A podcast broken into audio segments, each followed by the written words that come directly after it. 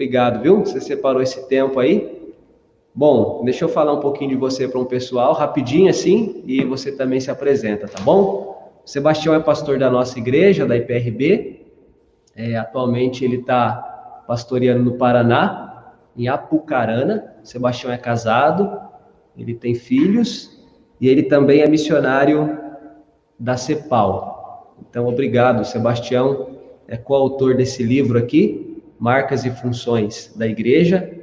É, o outro autor é o Rubens Múzio, que também é, é missionário pela CEPAL.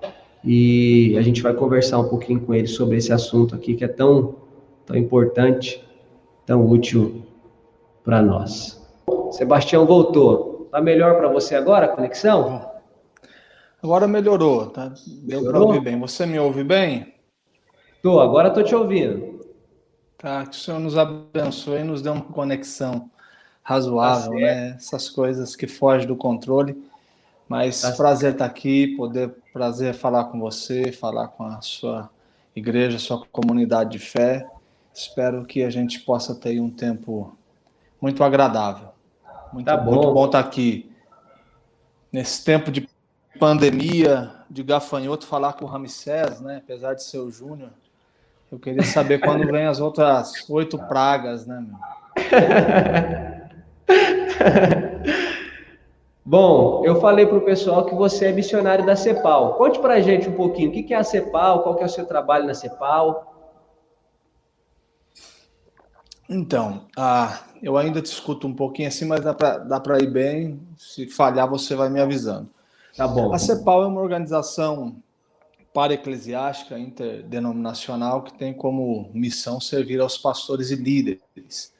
Ela faz parte de uma aliança global chamada OCI, que são, hoje, eu tô, se eu não estou enganado, são 12 bases ao redor do mundo, né? a aliança global, e ela funciona a partir dessas, dessas bases. No primeiro momento, ela foi é, fruto de missionários americanos que chegaram no Brasil, e aí ela foi se nacionalizando tanto na sua maneira de fazer ministério como dos seus missionários. Em 2010 ela se torna uma agência enviadora, então ela tem missionários em outros países também, missionários transculturais, e ela é diferente de uma de outras agências porque ela não é uma agência pioneira, ela não chega para plantar uma igreja, mas ela chega onde a igreja já está existindo para contribuir com a missão a partir da, do apoio às igrejas existentes e aos líderes existentes. Ela também não é uma agência provedora, no sentido de dar recursos aos seus missionários, todos devem buscar o seu sustento, levantar o seu sustento pessoal e para desenvolver o seu próprio ministério. Ela é muito conhecida ah, no país pelo encontro que acontece em Águas de Lindóia, né? encontro que já reuniu aí, chegou quase dois mil pastores, acontece sempre no mês de maio, esse ano, infelizmente, a gente não teve o nosso encontro, mas quem sabe é o Travou, encontro mais antigo. Voltou. Voltou? Voltou, voltou. Você falou eu que, tava, eu tava... acontece em águas, águas de Lindóia, deu para pegar até essa parte. É. Então, aí o encontro... Ah, é um encontro já histórico, né? Já, quem sabe, um dos mais antigos para a liderança evangélica, e esse ano não aconteceu. Eu entrei em 2009 na CEPAL, é, com um projeto para a nova geração de pastores, desenvolvi vários encontros, caminhada, mentoria, buscando dar suporte, ajudando. Então foi um tempo muito agradável. Durante uns cinco anos também coordenei a área de mobilização da, da, da organização, que tem a ver com recrutamento é, é, treinamento e ajuda no processo de entender o DNA da missão. Trabalhei uhum. por cinco anos nisso. E em 2017 e 2018 eu fui diretor executivo da organização durante um ano. E hoje, atualmente, lidero a equipe de Londrina. Então, isso é tem sido aí a minha caminhada dentro da CEPAL, né? Que tem aliado, sido ao lado também dessa caminhada junto à IPR como pastor da denominação. Legal. E eu dei uma, eu dei uma procurada, na verdade faz tempo que eu, que eu fiz isso, na verdade, Tem bastante material da CEPAL no YouTube, né? Várias palestras, pregações. Então, para o pessoal que está acompanhando aí, eles podem pesquisar, eles vão chegar a essas pessoas que estão vinculadas à CEPAL, né? Além do site, lá tem todos os nomes, enfim. Só situando o pessoal que está nos acompanhando, né? Sim, é, tem o site, né, que é muito acesso, tem muita coisa digital. E tem, então, para poder conhecer cepal.org.br é um, é um caminho aí. Tem no Instagram Missão Cepal, Facebook Missão Cepal. Uh, ela trabalha mais no apoio e no suporte à liderança e às igrejas. Mas é uma agência histórica, é, tem feito um, tem dedicado um trabalho muito intenso e bonito né, na história da Igreja Evangélica Brasileira. Né? Ela contribuiu muito em muitos projetos ministeriais de alto impacto aí na vida de centenas ou milhares de líderes né, e denominações. Tá certo. E é uma muito bom. Sebastião, como é que nasceu esse livro? Conta pra gente um pouquinho. Você escreve ele junto com Rubens Múzio, né? Que também é missionário da CEPAL. Como é que foi o surgimento do livro? A demanda veio veio da CEPAL, veio das igrejas, era um desejo de vocês? Como é que foi essa, esse processo? Então, Rubens é um, um grande velho amigo, né? Desde 2000 e, e ele foi primeiro meu professor numa pós-graduação e depois eu tive o privilégio, tenho o privilégio de trabalhar com ele aqui em Londrina na equipe CEPAL. E ele acontece, eu era muito novo, né? Então, na minha incapacidade de escrever sozinho, na minha falta de habilidade e até buscando alguém para me ajudar nisso, foi quando o Rubens foi uma espécie de mentor. E uhum. boa parte das coisas, do, da caminhada, foi ele que foi no, me ajudando. Então, ele acontece em 2009. Eu sou uma espécie de coautor. Ele é fruto também de um livro um pouco maior, O DNA da Igreja. Ele deve estar por aqui, uhum. não dá para pegar mas ele é, é fruto do, também de um trabalho depois que se torna um pouco maior, e ele também é resultado de vários treinamentos, principalmente no Nordeste, com o Brasil 21. Então, ele surge a partir de uma relação, de uma mentoria e do meu desejo né, de poder é, contribuir escrevendo alguma coisa. Eu acho que você, alguém que tem uma habilidade muito grande, tem esse sonho, né? Depois eu percebi que dá muito trabalho e tal, eu escrevi, mas não mais livros, né? Então, uhum. é, eu acho que tem gente com uma maior capacidade que pode dizer mais coisas do que eu. Minha mulher ainda fica me incentivando um dia ou outro, mas livro não mais. Quem sabe textos, coisas nesse sentido.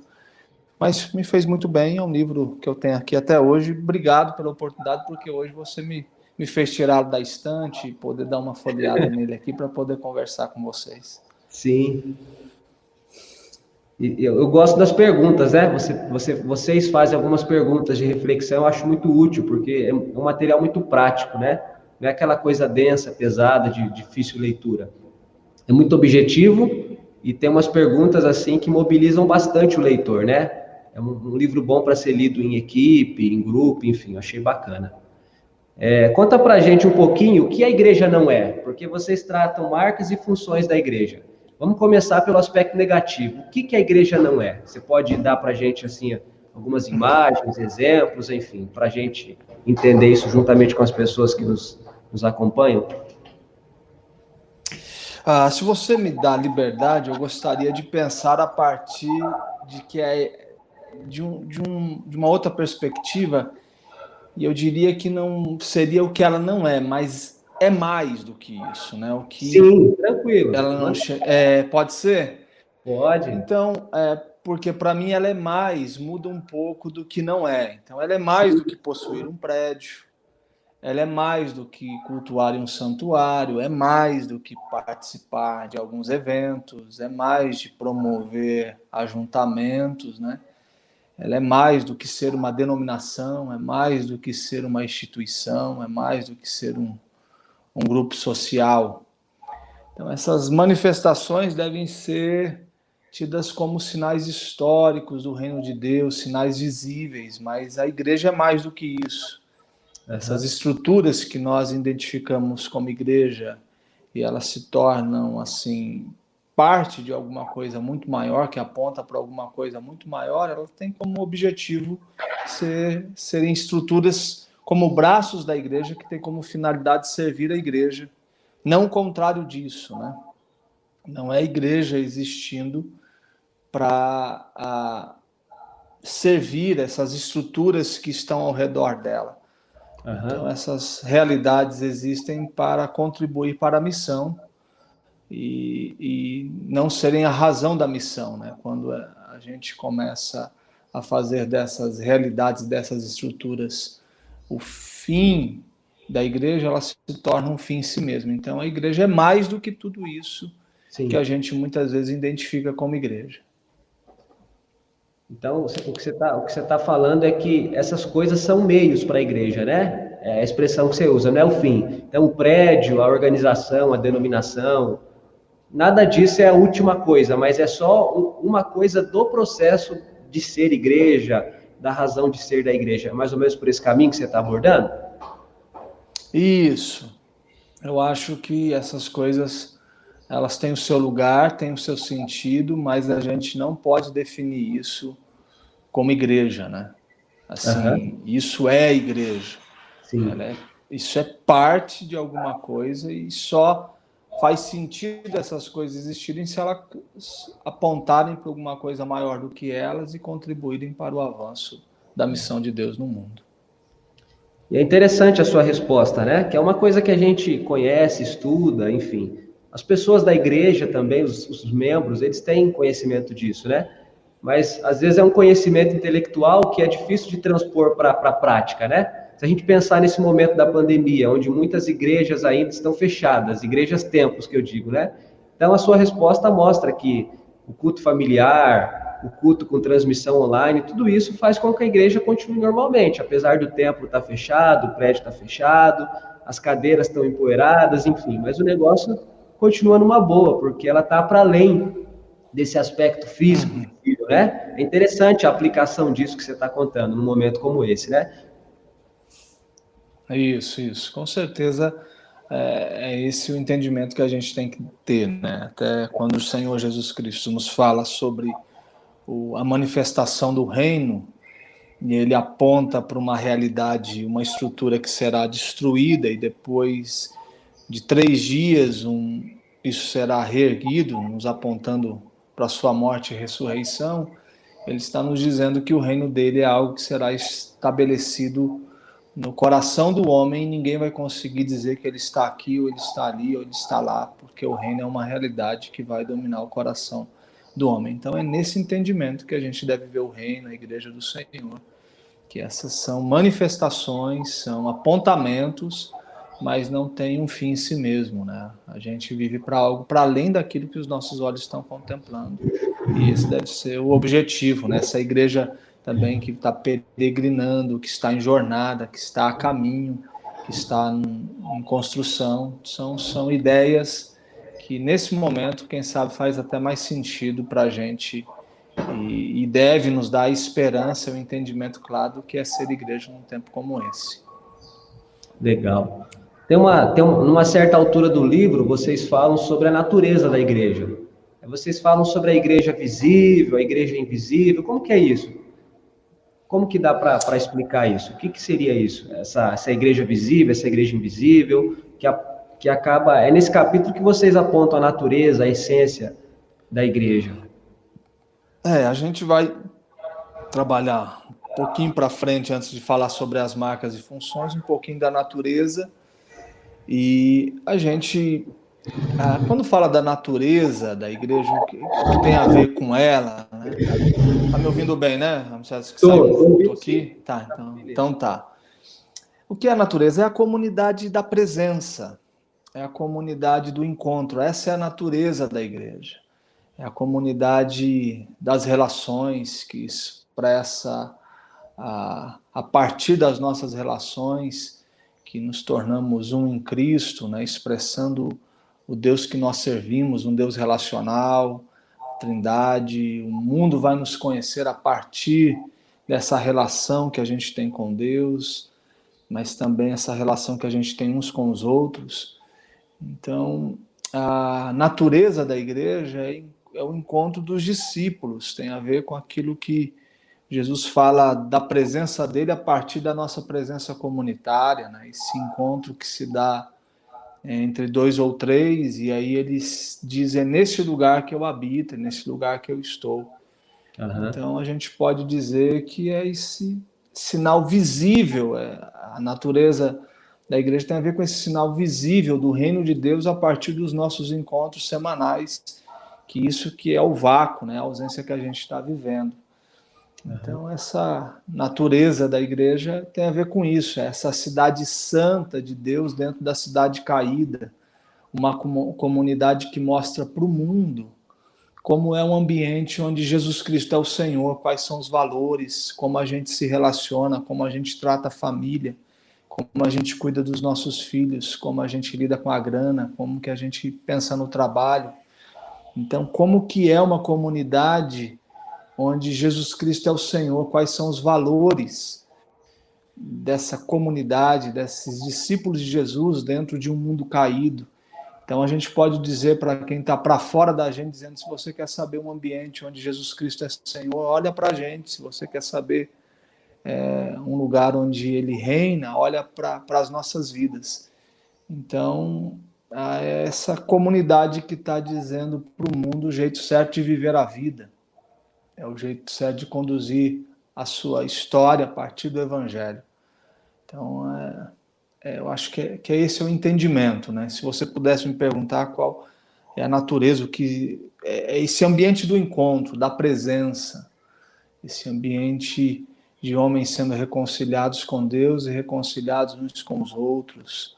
Né? E aí tem todos os elementos, sacramentos que são realidades dentro desses encontros, mas é o ambiente do encontro, o Júnior. Acho que esse é o, é o entendimento. Muito legal. E aí faz, faz todo sentido o que você está dizendo, né? Porque o que, que o cristão é? O que, que a igreja é? É um, é um povo que está vivendo entre duas eras, né? É isso que você está apontando, a realidade da queda no mundo, mas com os princípios da eternidade, a ética do evangelho. Aí é onde tem tudo que você está contando, né? Esse ambiente de amor, de justiça, de reconciliação. E, e parece utopia para quem não, não foi alcançado ainda, né? Mas para quem teve o coração transformado, é para esse, é esse lugar que a pessoa está caminhando. E aí você está apontando para onde é que a igreja está indo, né? Interessante isso. É, eu consegui pegar um pouquinho o final, porque deu uma, uma falhadinha novamente. Eu acho que é não sei se é aí ou aqui a internet. Tá. Eu vou, vou repetir. Repete, repete, o finalzinho só. Tá. É, é, essa, essa, esse lugar que a igreja está vivendo entre as duas eras, ela vive no mundo, mas com uma ética que não é daqui, que é dos céus, que é, que é de Deus, que é da eternidade, né? Então, esse caminho para onde a igreja está indo é sempre esse caminho para frente, adiante dela, que é, que, é o, que é o evangelho, a prática do Evangelho, da nova vida, enfim. Eu fiz algo, comentei algo nesse sentido, que é o que você está dizendo, né? Que é esse, esse ambiente de pertencimento, de, de acolhimento, de aceitação, onde reina a justiça, o amor.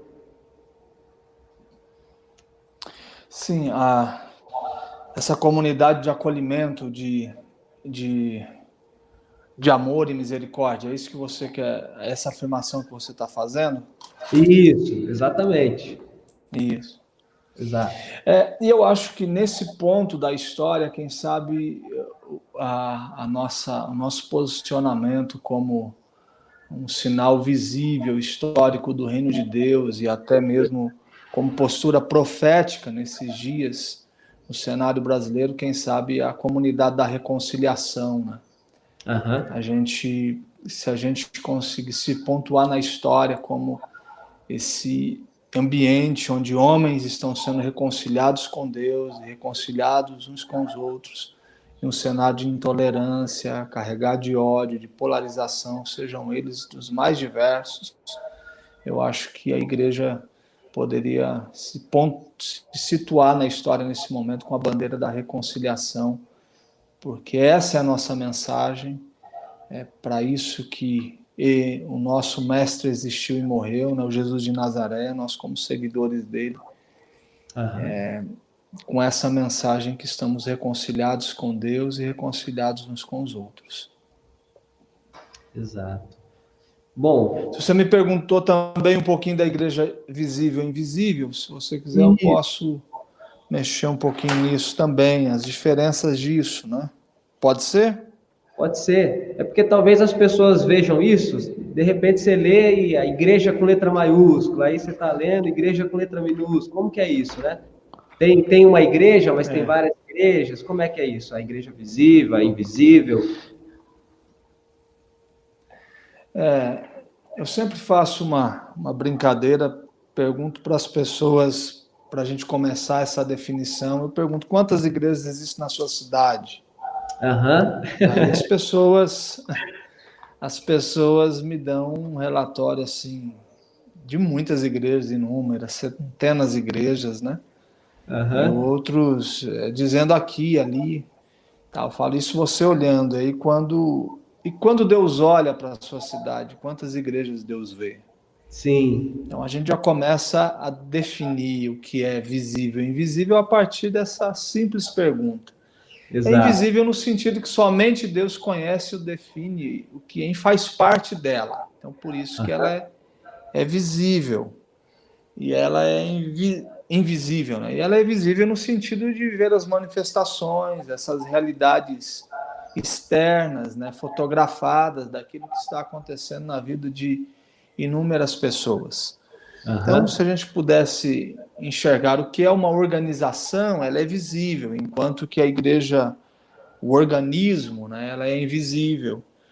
A igreja é local, né, a organização é local, melhor, e o organismo é universal. A, a igreja, a organização é humana, o organismo é divino. A igreja, organização é temporária, a, a igreja é, organismo, busca valores eternos, é perpétua, ela está para além desse tempo. A igreja visível é imperfeita, enquanto a invisível é perfeita. A igreja visível passa por processos de planejamento, organização, enquanto que a invisível vive nessa nesse movimento do espírito, o vento sopra onde quer, não sabe de onde vem nem para onde vai, uma dependência do movimento de Deus. A igreja organização existe para sua manutenção, enquanto que a igreja invisível existe para sua missão. Então são coisas diferentes e é como se fosse um uh, é um avião de duas asas, né? Uhum. É o organismo e a organização acontecendo e essas duas realidades sendo experimentadas pelo povo de Deus. Mas uh, é muito importante. É o único que consegue habitar no caos é Deus, né? Ele que coloca os dois pés no caos e consegue conviver. A gente chegou em qualquer ambiente, a gente começa a criar organização, a gerar. Então, assim, um mínimo de organização é necessário para que haja também um bom funcionamento das coisas, mas, acima de tudo, a gente deve enxergar a igreja como esse organismo vivo e poderoso de Deus e alguns estão perguntando né, se ela é essencial para a vida. Ela é essencial porque Deus falou que ela é essencial e aí acaba o papo, né? Sim. Ela é fundamental para a vida. Exatamente. Então, tá bom, é isso. E assim, a, as pessoas elas talvez tenham muita, muito embate com essa parte da organização, com a coisa mais visível, né? E às vezes elas ficam quase que impossibilitadas de, de enxergar aquilo que é invisível, né? Eu sei que quem só vê isso é Deus, como você disse, mas assim, a gente lê as cartas, os textos do Novo Testamento, está muito claro, né?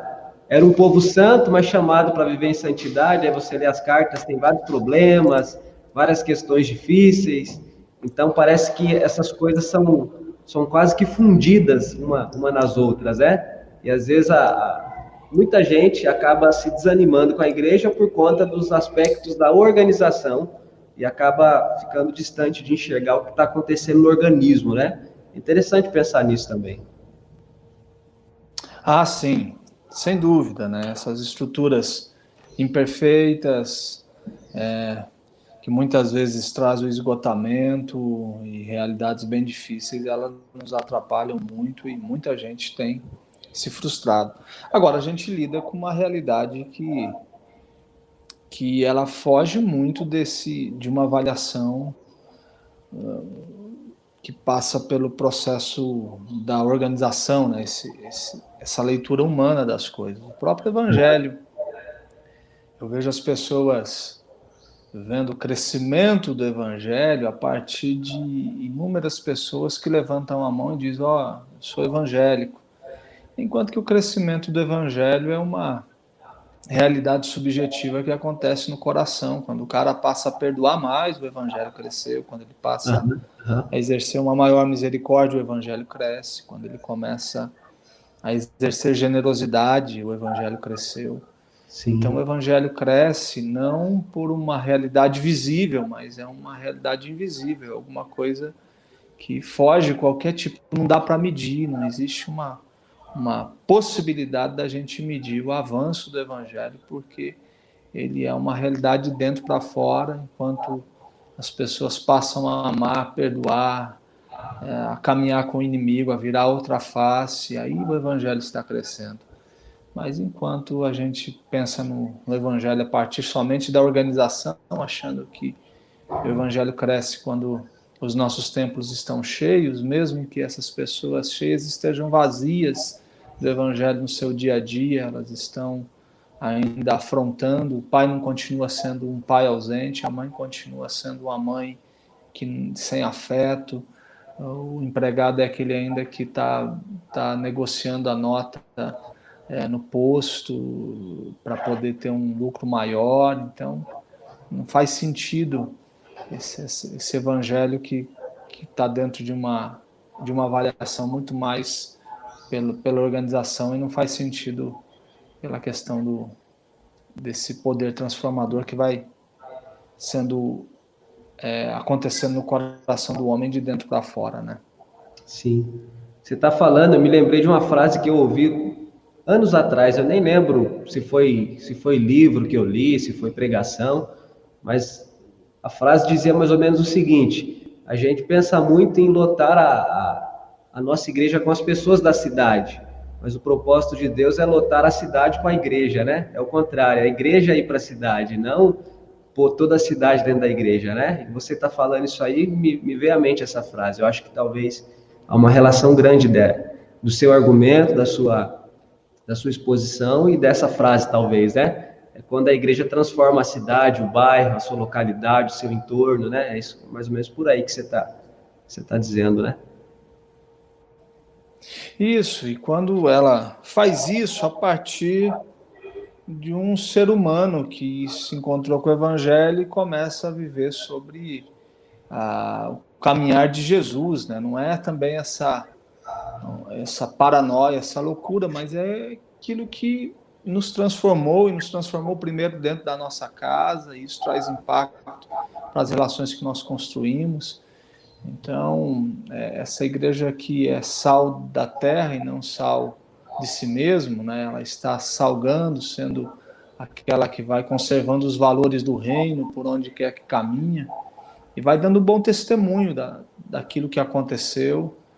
Então, essa transformação que, que nos tomou, que é, que é um processo, que é, que é uma jornada, e à medida que a gente vai experimentando disso, as pessoas também vão tendo o privilégio de perceber que a vida com o evangelho faz no evangelho faz muito mais sentido. E, e aí esse testemunho que é resultado da nossa fala, da nossa proclamação, das nossas ações, do tipo de gente que a gente é, também vai transformando as, as pessoas que estão ao nosso redor, né? Não é uma Sim. conversão das estruturas, mas é o reino sendo estabelecido no coração de homens e mulheres pecadores. Legal.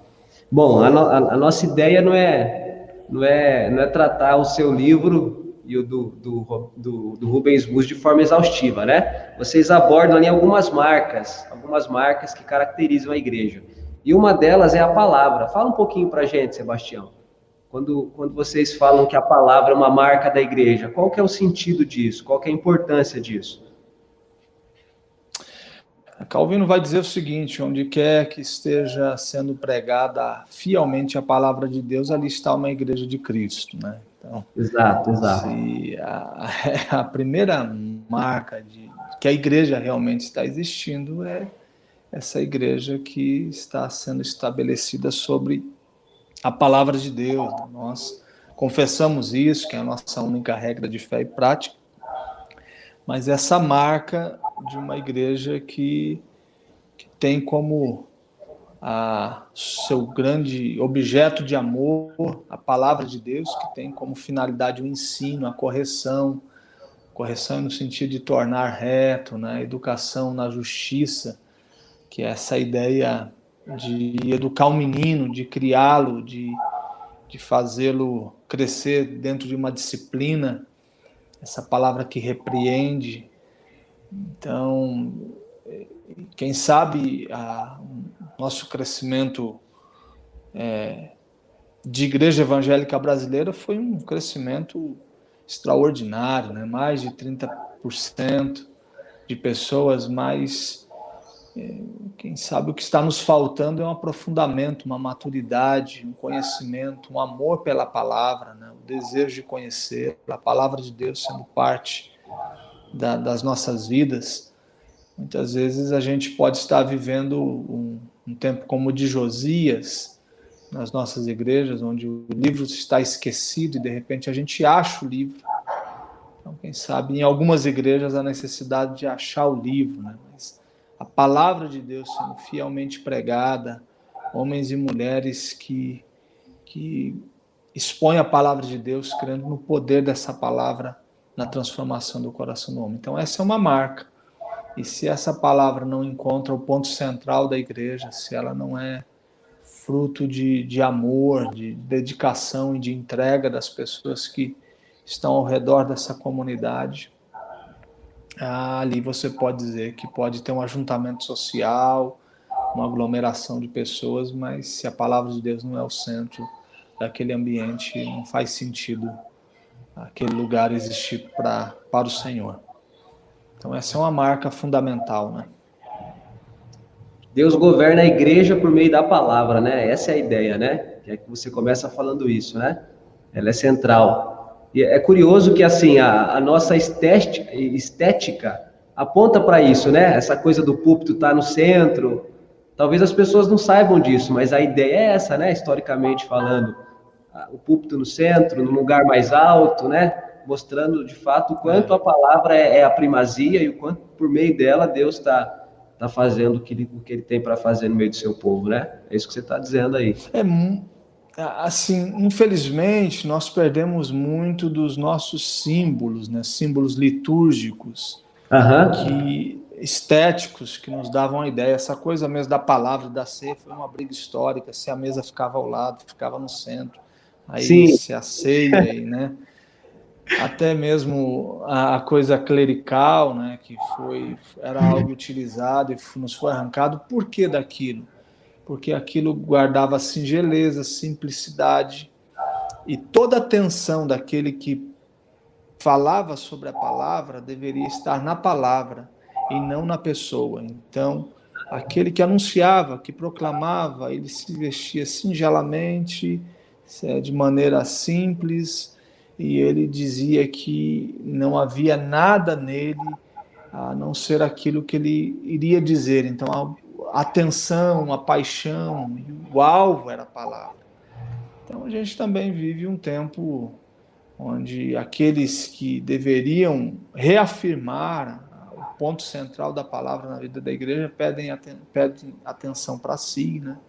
Então, utilizam desse, desse ambiente que, que tem todo um símbolo que você disse, ele é mais alto, é central, para identificar o valor e, a clareza que a palavra deve trazer aos ouvidos de quem ouve, mas aquele ambiente às vezes se torna um ambiente da vaidade, do ego, e, e isso se torna muito perigoso. Sim. Então a palavra precisa ter um lugar central na vida da igreja, nos nossos corações, nas nossas relações na nossa forma de desenvolver ministério e por aí vai. Sim. E é bacana a sua resposta, né? Porque você é pastor, eu também sou pastor, tem alguns pastores nos ouvindo, e não dá para a gente só falar da, da falha das ovelhas, da membresia, mas é o que você está dizendo, né? O quanto esse lugar também é perigoso para quem ocupa, né? Aquele que é o aquele que ministra a palavra, aquele que, que expõe a palavra, né? Você está você tá apontando como sendo um lugar tão perigoso em que você tem que guerrear contra a vaidade, mas ao mesmo tempo, quem está do lado de lá ouvindo também tem que entender que essa palavra é primordial e ele precisa é, acolher essa palavra como uma coisa importante, não secundária, não não acessório da igreja, né? Eu acho que é, é muito rico isso que você está dizendo e tem muito a ver com a nossa realidade, né? Do quanto essa imagem que você usa de Josias, o quanto a palavra precisa ser redescoberta, né? Redescoberta no culto, é, enfim, por aí vai, né? Eu acho que esse assunto aí, só esse daria para conversar vários minutos, porque é muito rico, né? É um avivamento que nos faz os olhos se voltarem para a palavra de Deus e, e nos quebrantarmos diante dela, né? Exato. É, quem sabe esse é o momento, não sei como que as pessoas têm lidado com isso, mas desse, dessa volta para a leitura em família, né? Esse ano mesmo, tendo o privilégio, comecei a fazer isso em casa, né? já li os livros de Salmos todo com, com os meus filhos, eles leram comigo, então a gente dividiu, a gente já leu Salmos, leu Marcos, agora a gente está em Atos. Então, diariamente em casa eu dedico um tempo a explicar a palavra para os meus filhos e a gente percebe que isso sempre foi a cultura ah, cristã, né? a cultura judaica tinha muito isso. Então a palavra ela deve, quem sabe, não só ocupar o lugar central na igreja, mas também na sala da nossa casa, né? Exato. A gente precisa tirar algumas coisas que estão ocupando alguns altares na nossa casa e a gente voltar a Bíblia para esse lugar. Então ela está esquecida, quem sabe nem tanto nos templos, mas ela está esquecida na vida. Na vida. Nossos, no porão dos nossos corações, né? e, e ela precisa ser achada novamente. Exato. Eu costumo dizer para o pessoal assim: a gente tem dois cultos na semana, igreja que tem três tem muito hoje em dia. E o sermão é 25 minutos, meia hora, 40 minutos. Isso é muito pouco para a semana, né? A semana tem quase 200 horas. Então, é o que você está dizendo? Se esse encontro com a palavra não for diário na, no espaço da família, da casa, então as coisas vão se avolumando, né? Vão se complicando. Então não é só um aspecto da igreja, no, no aspecto da organização, da denominação, mas da família, da responsabilidade do pai, da mãe, enfim. Cada um com seu com seu próprio dever, no seu próprio local, né? A sua fala é bacana por conta disso. Não não responsabiliza apenas um lado e deixa o outro lado folgado, né? Mas lança sobre todo mundo a responsabilidade de, de ser um sacerdote, nesse sentido, né, do sacerdócio universal, de tá, de ser responsável por si diante de Deus, né? Muito bacana isso. É, isso daí. E a gente começa a perceber como que essa palavra lida, ela primeiro, ela tem que gerar na gente um nível de transformação extraordinário. Né? Ela, a gente não começa a conhecer a palavra para poder se tornar juiz e começar a virar um, aquele que aponta os erros, como a gente percebia em muitos religiosos na época de Jesus. Né? Esse, o objetivo é que ela produza em nós uma humildade, o reconhecimento que somos pecadores salvos pela graça. E, e aí, a, é interessante quando ela começa a, a fazer sentido para a sua vida, como você percebe ela te respondendo diante de algumas demandas, de, de algumas realidades, você é confrontado e você percebe que existe em algum momento uma voz da palavra, do Espírito ao seu coração, que agora te dá uma direção, te aponta um caminho. Então, e aí as pessoas começam a viver uma realidade muito bonita de perceber a palavra de Deus direcionando a vida, guiando, sendo luz para o caminho, né? É interessante, até no livro a gente fala isso do peregrino, né, o John Boone, que disseram se rasgassem os seus punhos e ao invés de sair sangue, sairiam versos bíblicos, versículos bíblicos de, dizendo que o sangue dele era biblino. Tamanho amor e paixão que esse homem tinha pela palavra de Deus. Exatamente. Bom, tem outras marcas, né? Espero que o pessoal fique aí desejoso de conhecer aquilo que vocês abordam e adquira o livro e tenha esse acesso com os próprios olhos, né? Nosso tempo está correndo, Sebastião. Você, vocês falam de quatro, de quatro funções, pelo menos, né? Fale, fale, fale de uma das funções da igreja, alguma assim que é encantadora para você. Eu sei que todas são, né? Mas alguma que é muito pessoal, que convoca, que chama muito a sua atenção e que você possa contar um pouquinho para a gente aí. Ah, das funções? Das funções. A comunhão. Ah, eu tenho duas, né? Serviço e a comunhão, mas deixa eu falar das duas para não ficar aqui com. a comunhão, a, a mutualidade, porque eu vejo o quanto isso é bonito na, na, na Bíblia, né? encorajar uns aos outros, amar uns aos outros, perdoar uns aos outros. Então, a ideia da comunhão, a ideia que a gente depende de Deus e a gente depende de pessoas, né? Seres uhum. humanos dependem de Deus e dependem de gente. Que a minha história, a minha caminhada de fé, ela não pode ser distanciada do ambiente comunitário. Essa comunhão que faz primeiro eu repartir a ceia para depois comer. Eu não primeiro como e depois reparto, então primeiro eu entrego, primeiro eu entrego, todo mundo tem, então já que todo mundo tem, então agora todo mundo se alimenta. Sim. Então esse símbolo da, de, de um evangelho que exige que a minha vida seja invadida por outras pessoas, que eu dedique meu tempo, meus talentos, que no fluxo das minhas relações eu vou sendo preenchido nas minhas carências, nas minhas dificuldades e vou também preenchendo as pessoas nos seus problemas. Então, essa espiritualidade que ela acontece no ambiente da solidão, da solitude, né, melhor, é, muitas vezes no ambiente contemplativo, mas ela também o tempo todo vai promovendo encontros, ela então isso para mim é legal e o outro é o serviço, né? O servir à mesa, que essa é a ideia da gente prepara essa vida que está preparando banquete para os outros, né, que a gente serve a Deus à medida que vai servindo as pessoas novamente. Então, para mim, essas, até essas duas funções elas se aproximam, né?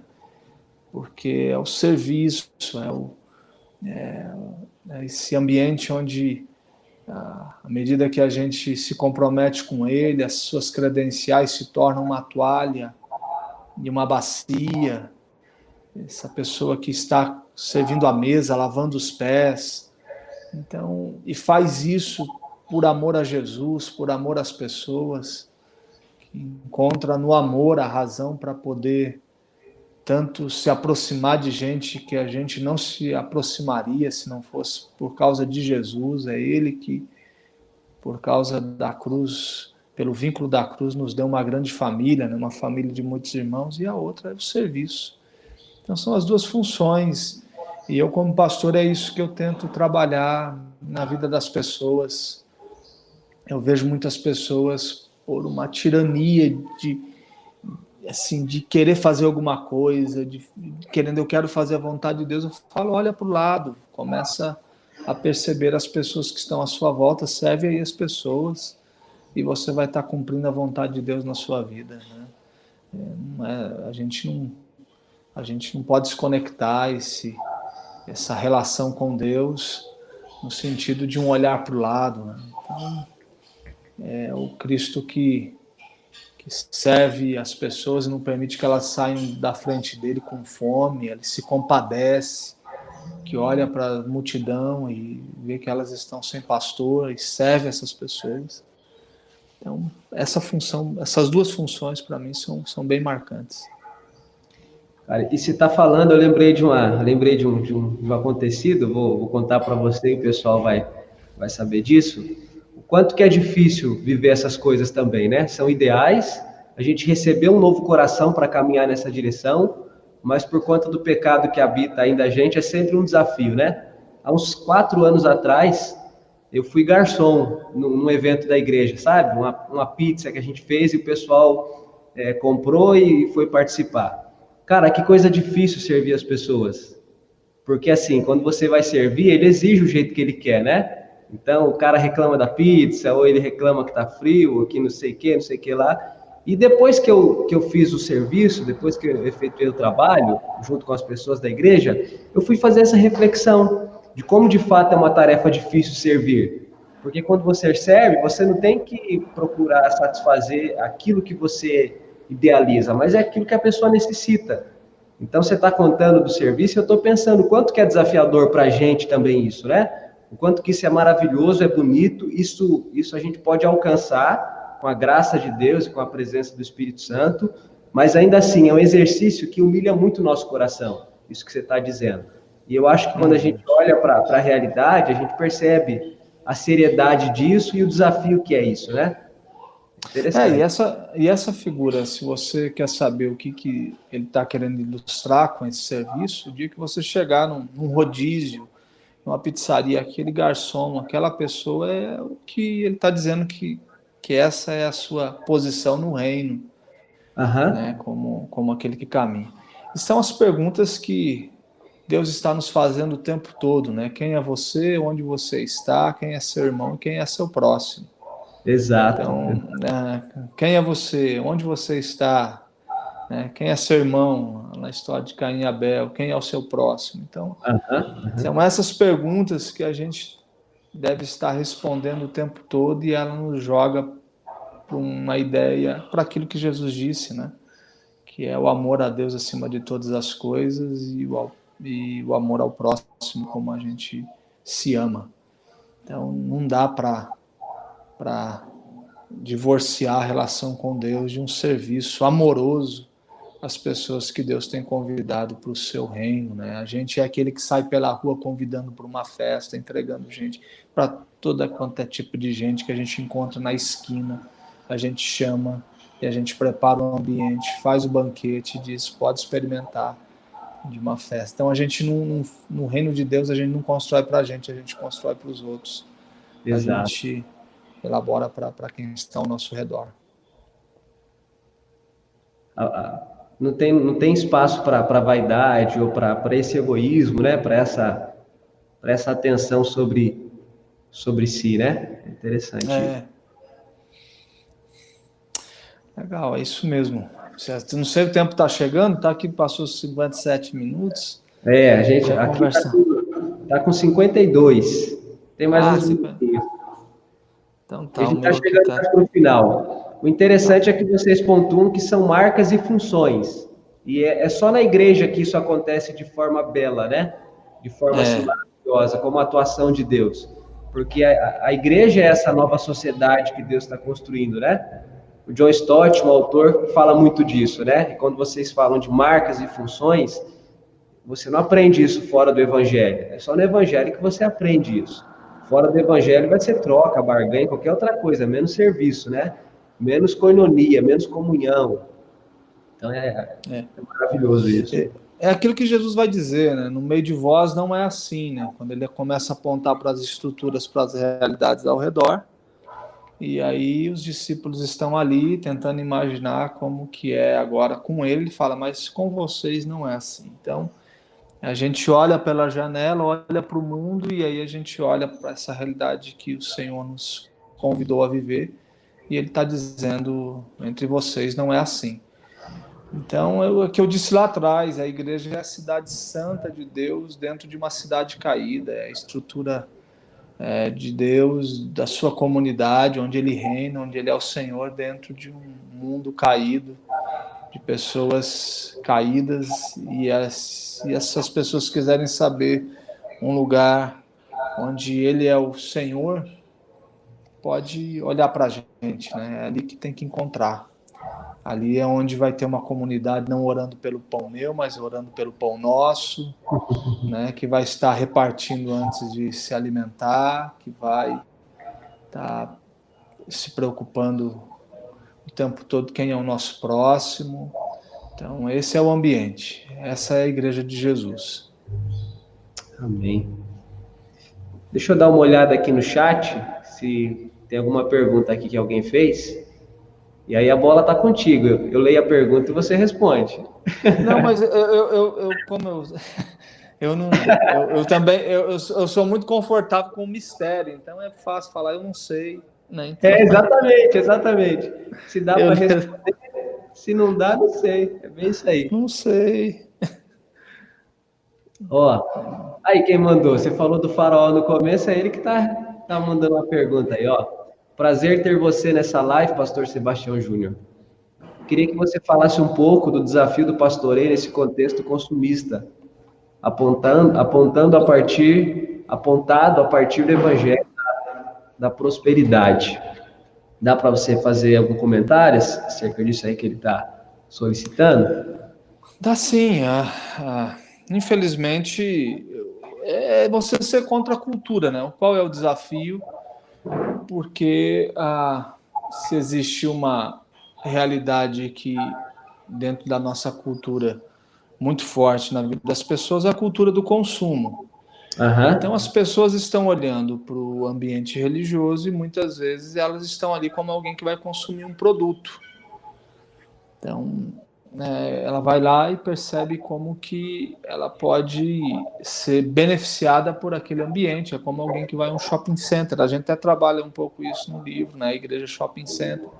Uhum. E vai vendo se aquilo é agradável aos olhos dele.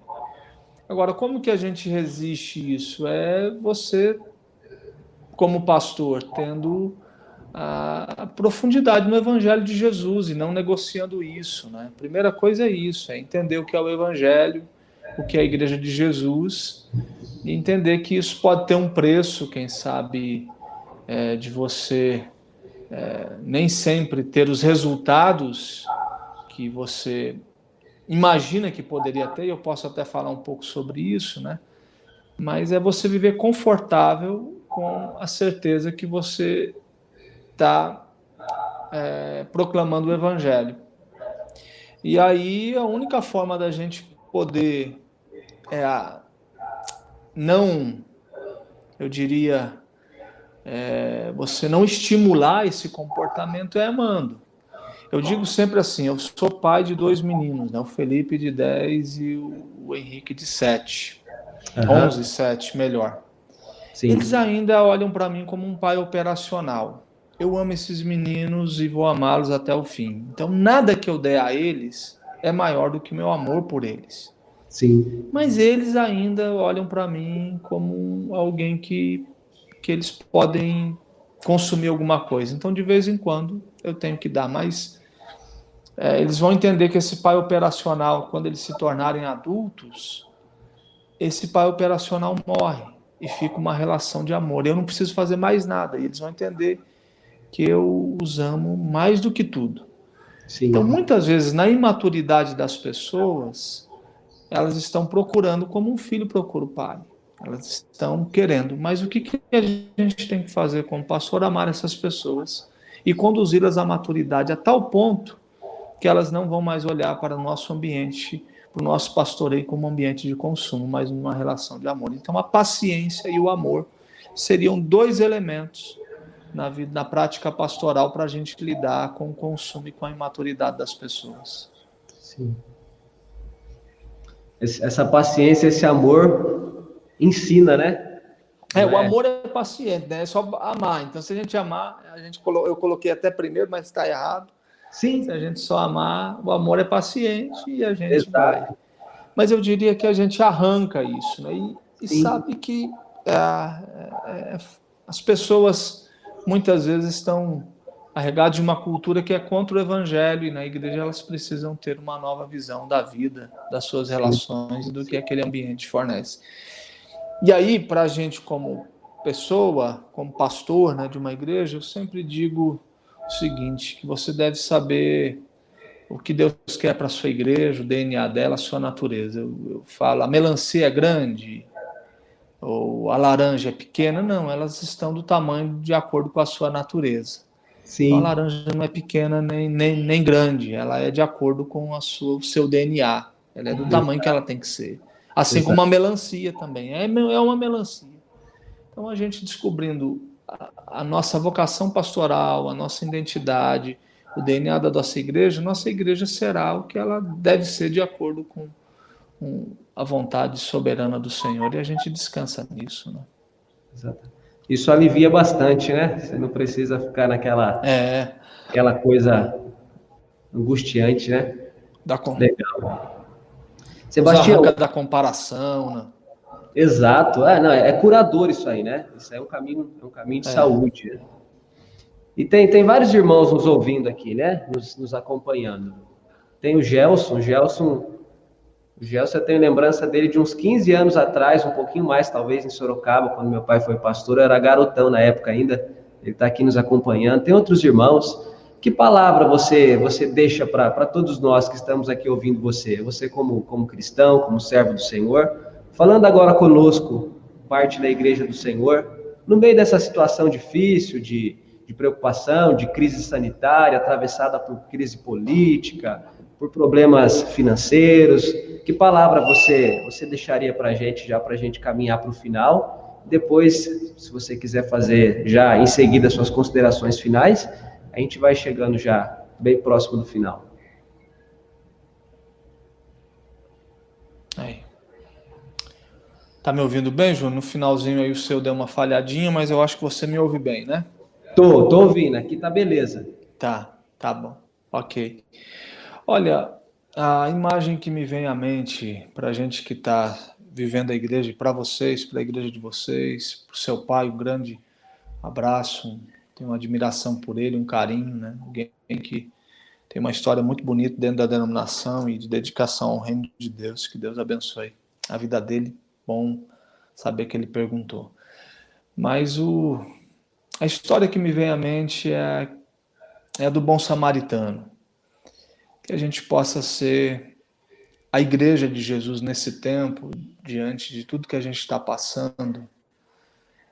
Esse bom samaritano que vai encontrar a gente sem esperança e ferida caída pelo caminho.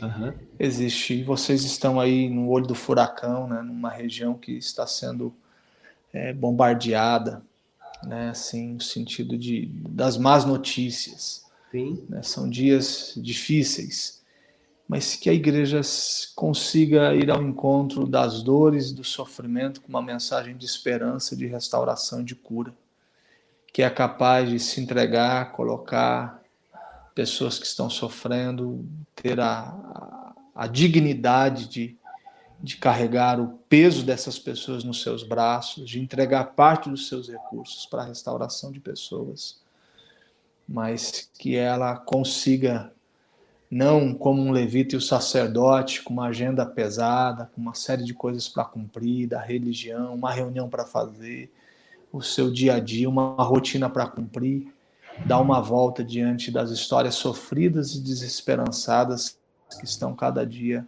acontecendo e crescendo no nosso tempo. Então, uma mensagem que eu deixo para mim, para você como meu amigo, para as nossas igrejas, é que a gente consiga ter a energia, a graça de Deus para pegar a gente que está caída à beira do caminho, sofrendo, e colocar nossa energia, nosso recurso e nosso amor na restauração de inúmeras pessoas. Amém. Que a gente não seja como um levita e um sacerdote, carregado de compromisso ao ponto de sermos tomados por uma insensibilidade diante da dor das pessoas. Amém.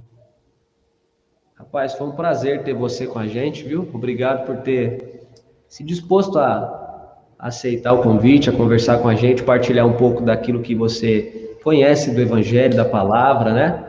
Da caminhada cristã, enfim. Acho que isso foi muito rico para todos nós que estamos aqui com você, né? Certamente outras pessoas vão, vão acompanhar depois, não viram aqui acontecendo ao vivo, mas terão acesso, enfim.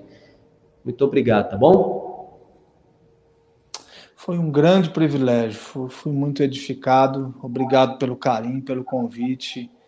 Isso daqui é uma coisa que me faz muito bem o coração e sou muito grato a Deus pela sua vida.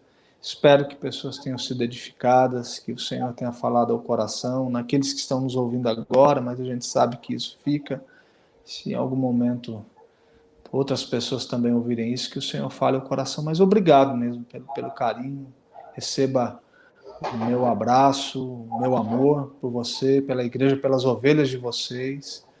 E parabéns pela seriedade que vocês é, têm, como vocês conduzem o ministério de vocês, pelo amor que vocês têm a Jesus, a obra de Deus. Muito bom ver uma família né, toda reunida, pela inteligência, sabedoria que vocês têm. Então, eu sou muito grato. Receba aí todo o meu carinho, obrigado pelo convite. Quando precisar, eu estou aqui, né? E só, só não me convida depois que o Palmeiras ganhar o Mundial, porque aí nunca mais eu falo com você. Essa foi boa. Gente, todos vocês que estão aí nos acompanhando, os irmãos aqui da igreja, enfim, tem vários de vocês aí, né? Obrigado, Deus abençoe por ter nos acompanhado aqui. Fica a nossa gratidão, tá bom? Fiquem com Deus. Um abraço a todos.